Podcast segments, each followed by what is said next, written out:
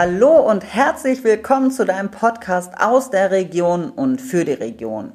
Mein Name ist Sandra Ensgard, ich bin Führungskräftetrainerin und Inhaberin der Leaders Academy mit Sitz in Wolfsburg und ich interviewe für euch Führungspersönlichkeiten aus unserer Region 38 zum Thema, ja nun, Führung. Führung ist das Thema. Und heute bin ich mal wieder in Braunschweig zu Gast. Und mir gegenüber sitzt der Cem Özcan. Und der Herr Özcan ist Geschäftsführer der Heinrich Perschmann GmbH mit Sitz hier in Braunschweig. Hallo und schönen guten Tag. Schönen guten Tag, Frau Enskat. Ich freue mich sehr. Ich mich auch. Und Sie sind ja auch noch ganz frisch ähm, in, ihrer, in Ihrer neuen Position hier bei Heinrich Perschmann. Richtig, jetzt äh, im vierten Monat.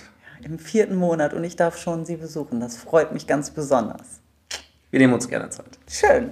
Ja, dann ähm, stelle ich gerne die Frage an Sie, die ich jedem meinen Interviewpartner als erstes stelle, nämlich was ist Ihre größte Herausforderung, wenn Sie an das Thema Führung denken? Die größte Herausforderung an das Thema Führung ist in der aktuellen Zeit natürlich das Thema Komplexität. Mhm. Ja, ich würde die Fragestellung mal in, in drei Teile äh, sortieren. Mhm. Äh, das eine sind die externen Bedingungen, die wir aktuell haben, mit der Komplexität, die sich über die Covid-Situation, über die Situation in der Ukraine-Krise und die damit verbundene Beschaffungssituation auf den globalen Weltmärkten verbindet. Und das dritte ist das Thema auch der Sicherheit. Ähm, Sicherheit im Sinne von Planbarkeit, im Sinne von Forecasts, aber auch zu Themen wie Cyber Security etc., wow. wo sich viele, viele Notwendigkeiten ergeben. Das ist der externe Blick. Äh, der interne Blick ist gerade für mich auch als Führungskraft, die neu in ein Unternehmen hereingetreten ist, ähm, das Thema der, ja, wenn ich ein erfolgreiches Geschäftsmodell vorfinde, wie es hier bei der Heinrich Perschmann GmbH der Fall ist, ähm, das zukünftig ist, das seit 156 Jahren sich immer wieder neu erfunden hat, aber immer wieder erfolgreich neu erfunden hat ähm, dort die Zukunftsfähigkeit auch weiterhin mhm. zu sichern. Das ist der interne Blick. Mhm. Nicht das, also äh, Sie haben ganz große Dinge natürlich gesagt und den externen, wie Sie gesagt haben, Corona, ähm, Ukraine, Cyberangriffe, also es sind ja wirklich drei große Bereiche. Ähm, ich würde aber gerne tatsächlich so diesen internen Blick äh, aufgreifen und Sie haben gesagt, vierter Monat.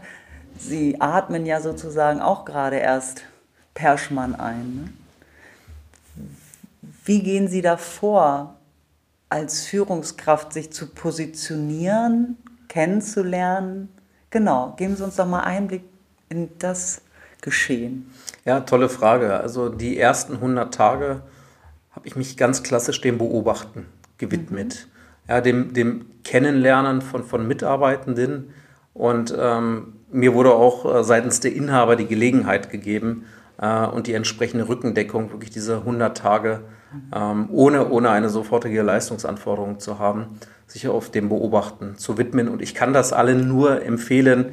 Ähm, das ist entscheidend für das Kennenlernen einer, einer Organisation. Im Anschluss an diese 100 Tage sollte es dann auch eine klare Übergabe geben, einen klaren Übergabezeitpunkt, ähm, vom Vorgänger zum, zum darauf folgenden oder aber auch wie in unserem Fall vom, vom Inhaber an, an den Geschäftsführer, an mich, um einfach auch einen klaren Startpunkt zu setzen. Mhm. Ja, um, um das Thema auch verständlich und greifbar für alle Mitarbeitenden zu machen. Mhm. Also nach dem Beobachten dann wirklich jetzt in die Aktion auch äh, langsam überzugehen, ins wirkliche, in die wirkliche Geschäftsführung, kann man das so sagen? Das kann man durchaus sagen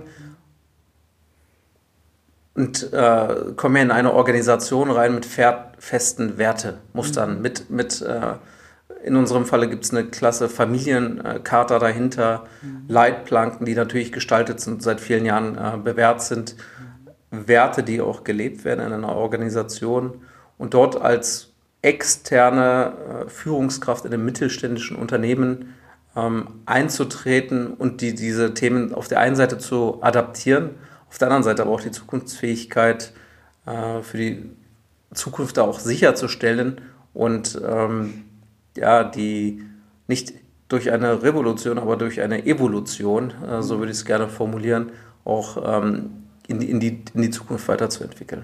Auf, auf dem Fundament der vielen guten Dinge, die da sind. Und wenn Sie ja so auf die Zukunft vorbereiten, das Unternehmen, neue Geschäftsmodelle, wo, was auch immer da sich hinter verbirgt, ist es ja unabdingbar, wenn Sie sagen, es gibt ja schon ein Wertesystem, das ja auch kennenzulernen, weil das werden Sie ja wahrscheinlich nicht verändern. Das Wertesystem wird, wird sich nicht verändern mhm. und äh, es ist entscheidend, sich dieses Wertesystem auch ähm, ja, an, anzueignen und äh, mit, mit, dem, mit dem eigenen Wertemuster auch übereinander zu legen. Und das empfehle ich auch, das im Vorfeld zu tun. Nicht erst, wenn Sie in eine Organisation hereintreten, sondern diese, dieses gemeinsame Wertemuster, diese gemeinsamen Glaubenssätze.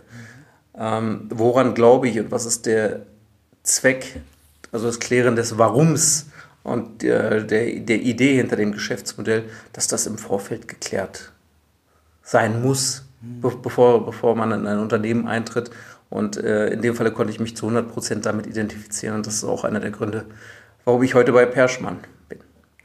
Oh, ich finde, Sie sagen gerade so viel Schönes, weil ich höre das natürlich viele aus der Theorie, beziehungsweise lehre das natürlich auch oder sensibilisiere darauf, erarbeite selber Werte mit Unternehmen. Aber viele sind gar nicht so weit. Also wie wunderbar, dass das hier schon ist und dass Sie das auch thematisieren schon vorher, weil was wäre, wenn das im Ungleichgewicht wäre, wenn das nicht kompatibel wäre, dann hätten Sie, also das Unternehmen als auch Sie ja doch eher eine, Evolu äh, eine Revolution. Absolut, und die, die brauchst hier nicht. Und da auch meine klare Empfehlung, uh, unabhängig auch von der Position, uh, die Dinge, die man gemeinsam glaubt, auch im Recruiting-Prozess schon, schon mit bei der Auswahl auch der Kandidatinnen und Kandidaten schon zu berücksichtigen und dann, danach auch Kandidaten auszuwählen. Mhm. Die grundsätzlichen Werte sollten übereinstimmen. Ja.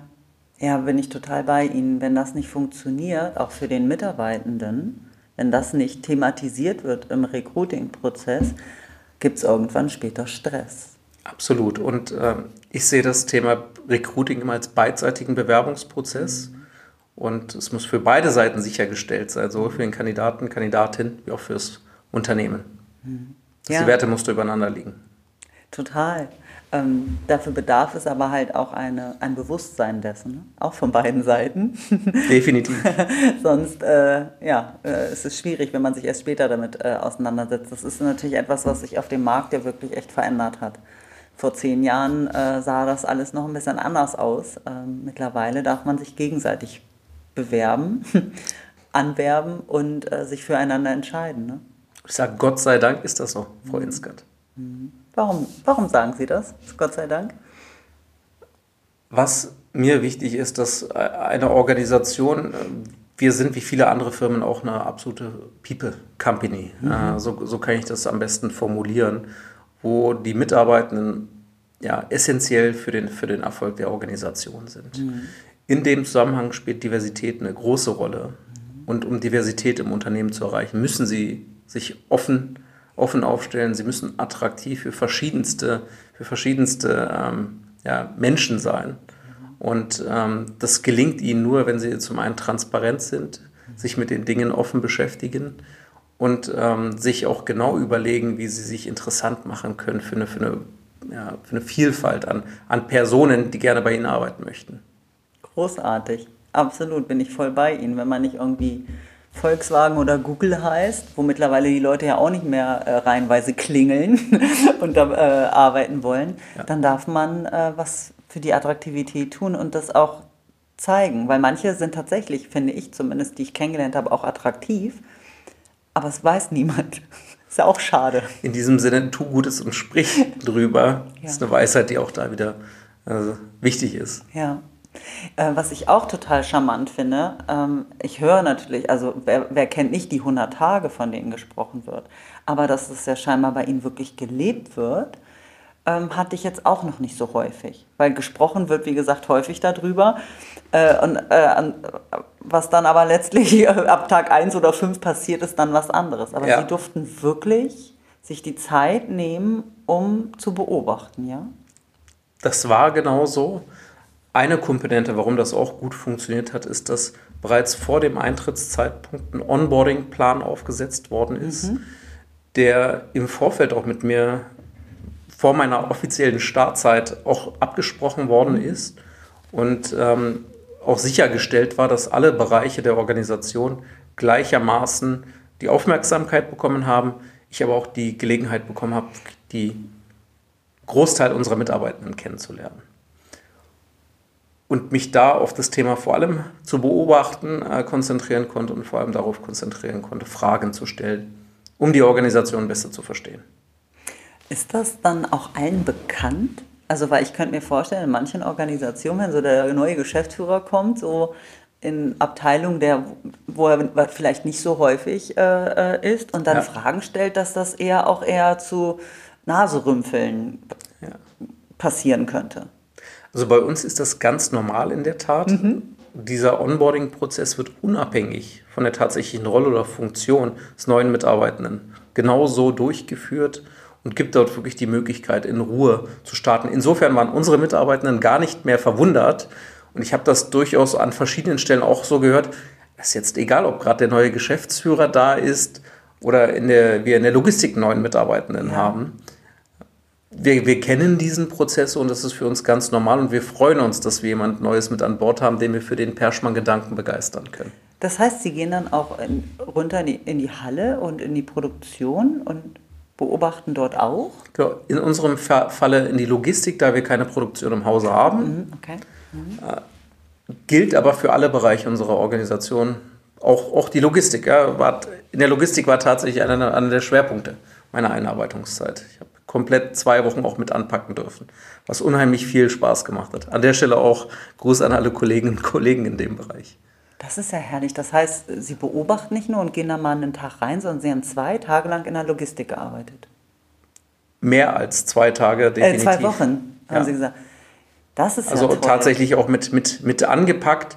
Das gilt im Übrigen für, für alle äh, Funktionen, die ich dann, ähm, ja, wo, wo ich äh, dabei sein durfte. Im Innendienst äh, war das Thema Mithören äh, möglich, im Außendienst die, die Mitfahrten zu ganzen Kundentagen möglich. Genau. Also das ist, das, das nenne ich mal Onboarding. Also ich komme aus dem Personalbereich ähm, und habe ganz häufig ähm, ja leider gesehen, dass Onboarding ein, ein Wort ist, was man schreiben konnte, aber selten gelebt wurde geschweige denn das Onboarding auch vor dem ersten Arbeitstag stattgefunden hat. Also Sie haben ja dann auch schon miteinander den, das Onboarding gemeinschaftlich auch erarbeitet. Lange vorher. Ja. Das ist äh, bemerkenswert, ähm, das zu tun. Dann kennen Sie ja Perschmann schon sehr gut nach vier Monaten. Ich kenne vieles. Ich kenne vieles und, und kann unsere Situation gut, gut äh, einschätzen und äh, habe das Geschäftsmodell auch voll verstanden. Das kann ich durchaus sagen nach der Zeit. Das ist wirklich, also Sie sehen mich gerade schwer beeindruckt, wirklich, weil ich glaube, dass es essentiell ist und eine ganz, also eine richtig gute Basis für beide Seiten ja äh, ist. Ne? Also für Sie zum einen, aber halt auch für die Mitarbeitenden, wo ja erstmal drüber gesprochen wird, wenn da einfach eine neue Geschäftsführung äh, Absolut, anfängt. absolut. Ähm, wenn ich da eins ergänzen darf, warum mhm. funktioniert das so gut? Es gibt dort äh, volle Rückendeckung von unserem Gesellschafter, mhm. der das genauso für alle Rollen auch haben möchte. Mhm. Das heißt, das Thema beginnt wirklich in einer Organisation von ganz oben. Mhm. Und ein zweiter Gedankengang, den ich da gerne mitgeben möchte, ist das Thema auch der, ja, der Leistungsziele im Onboarding, die ich eher nach hinten stellen würde, um ein tatsächliches geschäftsunabhängiges äh, Onboarding zu ermöglichen, mhm. um einfach den Druck äh, des Tagesgeschäfts zu nehmen mhm. und wirklich eine volle Konzentration auf die, aufs Onboarding geben zu können. Mhm. Was ja häufig tatsächlich anders ist. Ne? In so einer Geschäftsführung, da ist man meistens froh, da ist er endlich, jetzt kann er Gas geben, am besten schon ab Tag 1 ähm, und das da rauszunehmen. Ähm, und ja, ich bleibe jetzt mal auch bei dem Wort, auch das, die Unternehmung und die Kultur einzuatmen, weil das ist ja zum einen die Prozesse, die Sie mitbekommen, wenn Sie in die Logistik gehen, bleiben wir mal dabei, aber wirklich auch die Kultur kennenzulernen, einzuatmen, wie die Leute ticken, diese unwritten rules. Absolut. Das bekommen Sie nur mit, wenn Sie mitarbeiten, wenn Sie Teil des Teams sind, ähm, um, um zu verstehen, wie die Organisation tickt, was die tatsächlichen Werte dahinter sind, was die Dinge sind, die begeistern, aber auch äh, die, die Chancen, die man in den jeweiligen Bereichen dahinter hat. Und es bleibt als Geschäftsführer natürlich nicht aus, dass Sie auch im Onboarding schon erste Entscheidungen fällen müssen, ähm, dass Sie in der Phase auch, auch ähm, an der einen oder anderen Stelle schon unterstützen müssen. Ähm, aber an diesen Stellen wird das auch ganz, ganz bewusst, bewusst gemacht äh, im Fokus statt zu jedem Zeitpunkt des Onboarding. Mhm. Ja, und Sie kriegen natürlich auch viel mehr von der Basis tatsächlich ja mit ähm, zum Thema Werte. Also ich kenne auch Unternehmungen, äh, die haben auch Werte, aber wenn man dann mal so mit den anderen spricht, dann werden da auch andere Dinge gelebt. De definitiv, ja. Und das eine ist die Mitarbeiterperspektive, mhm. die andere Perspektive ist die Kundenperspektive, die mhm. natürlich für eine Vertriebsorganisation, wie wir es sind, entscheidend ist. Und äh, mir war es persönlich wichtig, sehr früh Kundenkontakt äh, zu erlangen, mhm. um dort, und das ist das Entscheidende für mich, um dort auch Feedback zu bekommen. Wie werden wir als Organisation wahrgenommen aus seitens Perspektive des Vertriebs, seitens der Logistik, äh, auch, auch seitens unserer, unserer Produkte etc. Und, und da kriegen Sie sehr schnell einen Einblick. Mhm. Gab es denn sowas auch wie so ein Onboarding-Prozess in Bezug auf die Kunden direkt? Kann man das so sagen? Das, das kann man durchaus sagen. Das war fester Bestandteil äh, dahinter. Da habe ich auch, auch meine eigenen Vorstellungen natürlich mit, mit eingebracht und äh, mir war es im Onboarding wichtig, innerhalb der ersten äh, drei Monate nach Möglichkeit einen Großteil der ja, wichtigsten Kunden auch kennenzulernen. Okay. Ja, dann sind Sie jetzt also mittendrin. Das kann man genauso sagen, ja. Äh, und sind ja auch in einer wirklich spannenden, ich bleibe mal positiv in dem Wort spannend, in einer spannenden Zeit da. Ähm, ich möchte mal gar nicht so groß auf Corona und auch auf, auf, den, auf das Furchtbare, ja. was in der Ukraine passiert, gar nicht so eingehen, äh, sondern auch so ein bisschen auf die Auswirkungen. Sie haben ja vorhin gesagt, das ähm, Material ist ein Thema gerade dadurch. Die Beschaffungsmärkte sind global ein Engpass. Mhm. Gibt es da Alternativen? Also, oder es muss ja Alternativen geben. Also, wie geht man da vor? Ich habe da gar keine Idee gerade. Also, zunächst mal ist es entscheidend, optimistisch zu bleiben. Mhm. Ja. Und, ähm, und diesen Optimismus in, in, allen Prozessen auch in die Organ Organisation zu bringen. Äh, wir müssen aktuell langfristiger planen. Mhm. Ja, das ist eine, das eine, also Bestellzeiten, wo sie in der Vergangenheit ganz normal äh, zwei Arbeitstage im, im, im, Bestellvorgang hatten. Es ist je, je nach Bereich dann äh, aktuell um ein vieles, vieles länger. So eine langfristigere Planung ist, ist notwendig. Äh, wir müssen uns flexibler aufstellen. Das heißt, äh, bei Knappheit oder bei Nichtverfügbarkeit auch auf andere Artikel ausweichen, teilweise auf andere Materialien ausweichen. Ähm, momentan ist es erfreulicherweise so, dass wir in unserem Bereich weiterhin eine sehr, sehr hohe Verfügbarkeit haben. In einzelnen Bereichen merken wir auch wir es. Das bedeutet ja einfach auch für Ihre Mitarbeiter, also ein hoher Grad an Flexibilität, an Veränderungsbereitschaft, Kreativität. Absolut, ja. absolut. Ähm, ist ja wahrscheinlich aber auch nicht bei jedem immer sofort da. Jeder, der Routinen kennt, der weiß ja auch, dass man das manchmal nicht so lustig findet, wenn, man, wenn das plötzlich wegbricht. Wie kriegen Sie das hin, dass, dass die da mitmachen, dass sie da dranbleiben, dass sie, das, dass sie optimistisch bleiben, was ich übrigens eine ganz tolle Eigenschaft finde, ähm, das auch oben drüber zu schreiben. Ja. Entscheidend ist äh, die Klarheit des gemeinsamen Warums. Also was, ist, mhm. was ist der Kernzweck der einer eigenen Organisation? Mhm. Wenn diese Fragestellung für alle Mitarbeitenden klar ist, dann äh, befinden wir uns schon auf der Wie-Ebene. Ja, und wenn, wenn, wenn wir auf der Wie-Ebene unterwegs sind, ergibt sich vieles dann auch auf, aus dem Rückhalt des, des Kernzwecks der Organisation. Dann habe ich halt ein Umfeld, in dem ich sicher bin, in dem ich die Rahmenbedingungen kenne, mhm. aber auch kreativ werden kann ähm, und die Identität und die Idee der Firma dahinter weiter verfolge mit vollem persönlichen Ein Einsatz ich dann auch verstehe, dass ich äh, entsprechendes Kundenwunsches dann auch im Alternativartikel verwende und, äh, und dem, dem Kunden äh, liefere, um, um einfach das konkrete Kundenbedürfnis schnell, schnell decken zu können. äh, dann ist das entscheidend. Also die, die gemeinsame Idee, äh, der, der größere Gedanke dahinter, der ist, der ist entscheidend. Ja. Es gibt bei uns keinen Mitarbeitenden, der nicht alles in die Wege setzt, um die Kundenanforderungen schnellstmöglich zu decken. Einfach weil diese Leidenschaft, diese Verbundenheit äh, zum Kunden und zur Firma entscheidend ist. Ja, total, weil genau, stimmt, der Kunde ist ja auch anderes gewohnt.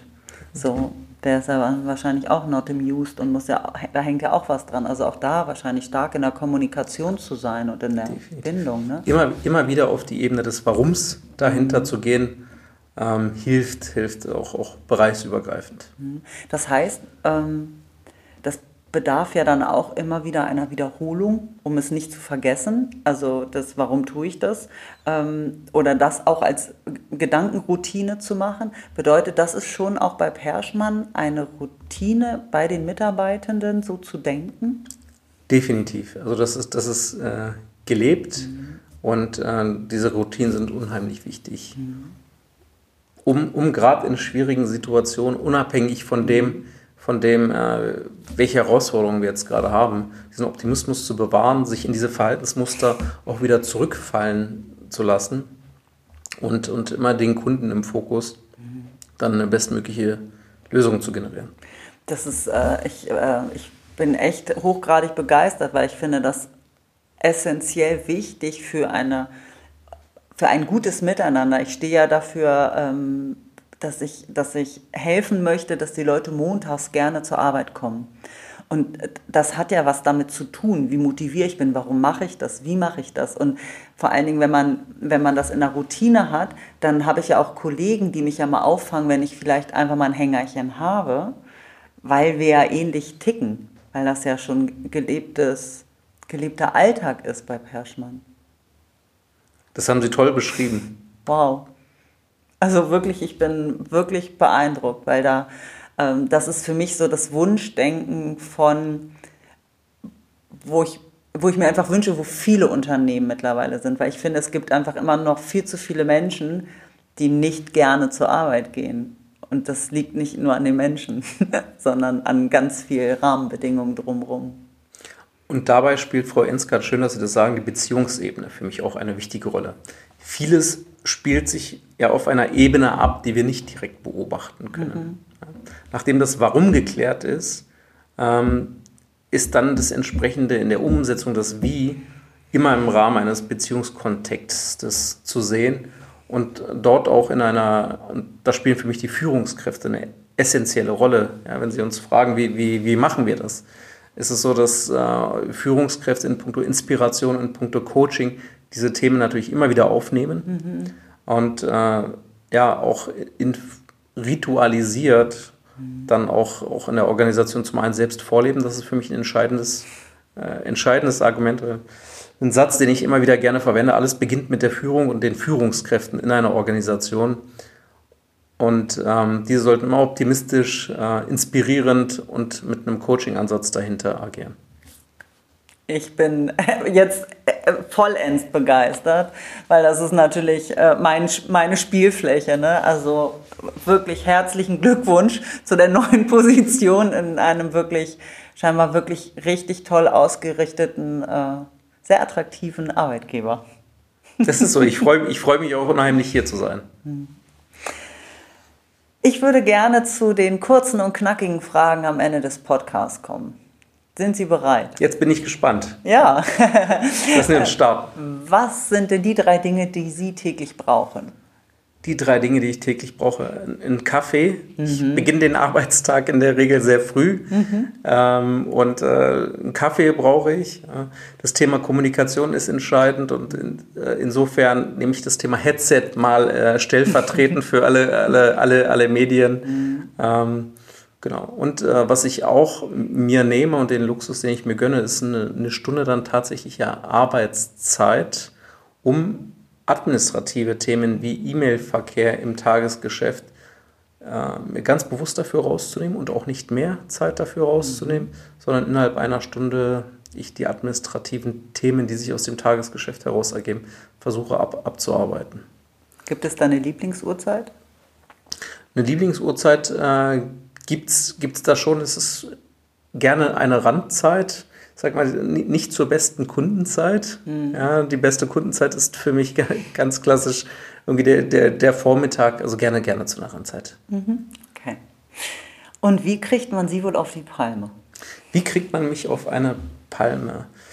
Äh, am besten, indem man ausweichend auf meine Fragen reagiert mhm. ähm, oder nicht auf den Punkt kommt. Das ist, fällt mir dann relativ schwer, schwer zu folgen. Und das sind so zwei Punkte, die, ja, bin grundsätzlich ein freundlicher Mensch, aber das sind zwei Punkte, die mich dann schon ärgern können. Ah, das muss ich mir merken. Kommen wir zu der äh, letzten Frage an Sie. Wenn Sie dem 18-jährigen Cem begegnen ja. könnten, was würden Sie tun oder sagen? Schöne Frage.